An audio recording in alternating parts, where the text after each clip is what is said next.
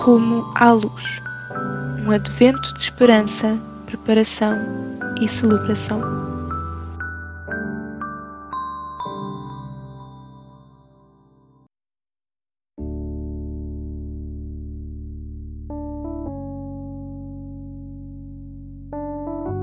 Dia 24. Leitura bíblica em Lucas 2, 33 a 38. José e Maria admiravam-se do que se dizia a respeito de Jesus.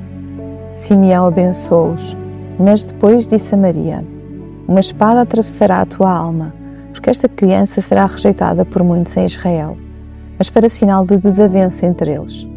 Para muitos outros, porém, será uma grande alegria, e por ele serão revelados os pensamentos mais profundos de muitos corações. Naquele mesmo dia estava também no templo uma profetisa de Deus chamada Ana, filha de Fanuel, da tribo de Asser, de 84 anos de idade. Era viúva, pois o seu marido tinha morrido após sete anos de casados. Nunca saía do templo, antes permanecia ali dia e noite, adorando a Deus com jejuns e oração.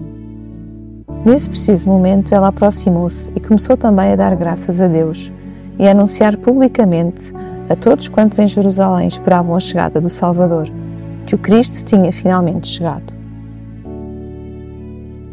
Tanto Simeão como Ana abençoam o bebê e fazem profecias simultaneamente calorosas e inquietantes.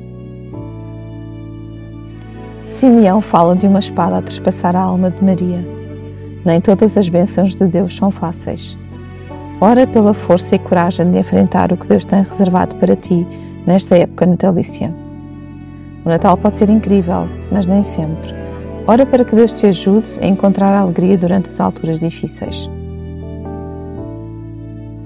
Pensa nos teus amigos e conhecidos. Alguém perdeu um ente querido pela altura do Natal? Envie-lhes uma mensagem a dizer que estás a pensar neles e a orar por eles.